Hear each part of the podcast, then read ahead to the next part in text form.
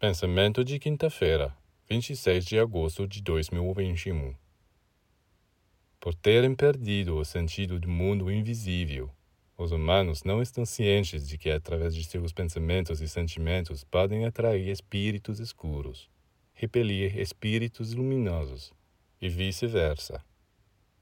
É por isso que eles são continuamente assolados por forças malignas.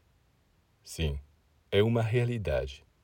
Dentro de nós, ao nosso redor, existem entidades maléficas.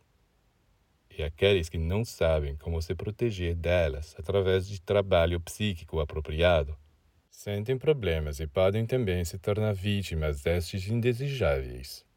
Aqueles que sabem viver em estados de paz, harmonia e elevação interior podem atrair criaturas magníficas e sua presença também se manifesta eles se sentem expandidos na luz, como se estivessem abraçando toda a criação.